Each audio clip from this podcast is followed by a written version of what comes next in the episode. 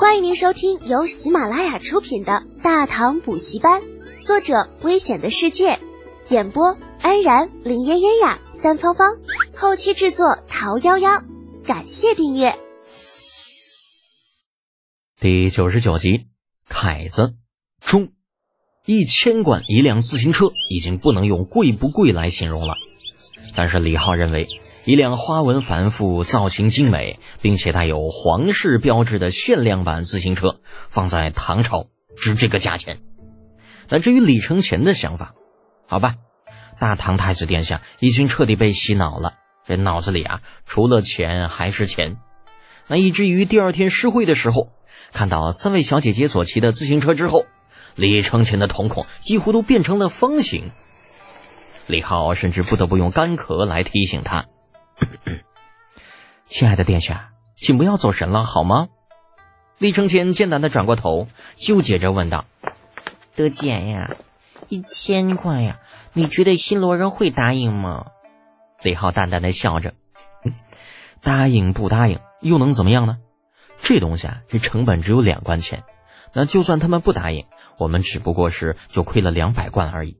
但如果答应了，只要卖出一辆，我们就有几十倍的利润呢。”李承乾这么一想，似乎也想通了，狠狠的一点头：“好，一会儿那个新罗使节过来的时候，就按你说的价格告诉他，没问题。”长孙冲的诗会是在开满腊梅的芙蓉园中举办的，一对对青年男女徜徉其中，或是低吟浅笑，或是窃窃私语，不一而足。这样的活动并不是每一个人都能办得起来的。那首先。主办人必须有足够的声望，其次还必须有足够的地方。赶巧的是，长孙冲作为长孙皇后的亲侄子，这两样条件他都具备。只不过在李靖看来，这分明就是挂羊头卖狗肉嘛！啊，打着诗会的旗号搞出来的相亲大会。与李承乾再次确定了自行车的价格之后，李浩放眼打量整个园区。心中生出了十分诡异的感觉。太子殿下，堂弟。清冷的声音响起，长腿小姐姐与李雪燕、程茵茵结伴出现在了李浩与李承前的身后。呃，堂姐，雪燕，茵茵。李浩的嘴角轻轻抽了抽，尽量保持微笑，与三人打起了招呼。李月玲，李浩大伯李正明的女儿。比他要大上两岁，这是程茵茵生日那天之后，李浩旁敲侧击从程楚墨嘴里得到的消息。李月玲对着李浩微微点头。自行车的事，谢谢你。没啥，都是一家人嘛，应该的。啊，送给程茵茵的自行车造型十分的漂亮，当场就吸引了李月玲、李雪燕等好几个女孩子的注意。那本着一台是送，两台也是给的原则，李浩善解人意的又找冯熙打造了几台，安排管家老陈给几个女孩送了过去。正是因为这样，几个女孩骑车出行的画面成为了长安城中一道新的风景。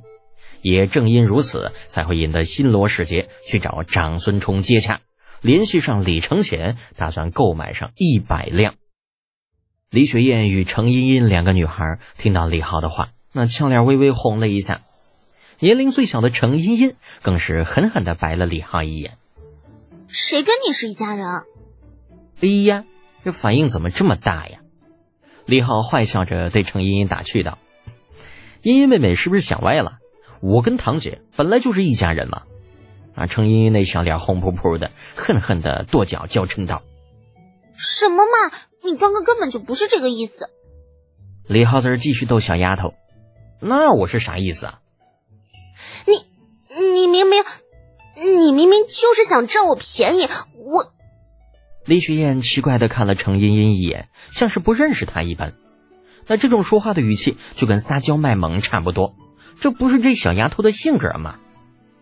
李浩笑着刚想说点什么，不远处的长孙冲就带着一个三十多岁、身披雪白狐裘、十分骚包的人走了过来。那骚包的家伙先是对着李承乾躬身施礼，微臣金俊英见过太子殿下。言罢，又转向了李月玲三个女孩。见过三位漂亮小姐。外臣金俊英。李浩斜眼瞥了那骚包一眼，已经明白了这个凯子的身份。哼。李承前摆了摆手，十分大方的说道：“免礼吧，今日是私下的聚会，不必拘礼。多谢殿下。”金俊英直起腰，那很是随意的把李浩挤到了一边，谦逊的对李承前问道：“殿下，不知昨天上午的事情，您考虑的怎么样了？”这个嘛，李承前侧过身子，似笑非笑的指了指李浩：“买车的事情，本宫原则上可以答应。”但是具体的事情，你与本宫试图谈一谈吧。这事儿他可以全权处理。这新罗使节金俊英扭头看向了身侧，似乎刚刚发现李浩一般，随意的抱了抱拳。哈，这位想必就是太子侍读了吧？贵国太子殿下已经答应了本使的请求，还希望你能快一点将一百辆自行车准备好。需要多少钱，直接到本使住处去拿即可。哎呀！这话咋这么牛批呢？这该不是新来的吧？李浩摸了摸鼻子，郁闷的发现自己似乎被人给鄙视了。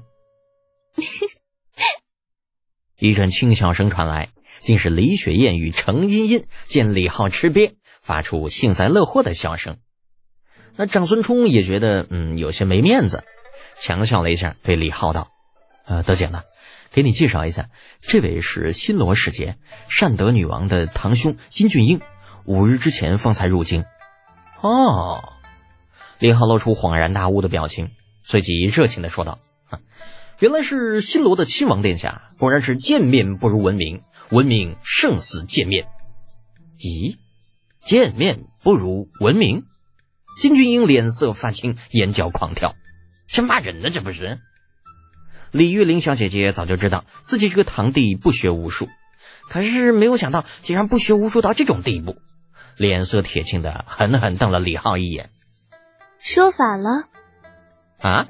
李浩一愣，啊，用力的一拍额头，呃，是是是是是，错了错了，我重说啊，文明胜似见面，见面不如闻名。金俊英、李月玲那一脸黑线。这回呢，小姐姐就算是再傻也知道李浩是故意的了。那想到刚刚堂弟被那个新罗使节轻视，嘴角蠕动，却没有再多说什么。这个金俊英却是并不知道李浩是故意的。来到大唐这段时间，他只听说过李德俭是个纨绔子弟，是长安第一祸害。可是万万没有想到，这个纨绔子弟竟然已经不学无术到此等程度。怒火攻心之下，不由得叫道：“你这还是反的！”听众朋友，本集已播讲完毕，请订阅专辑，下集精彩继续哦。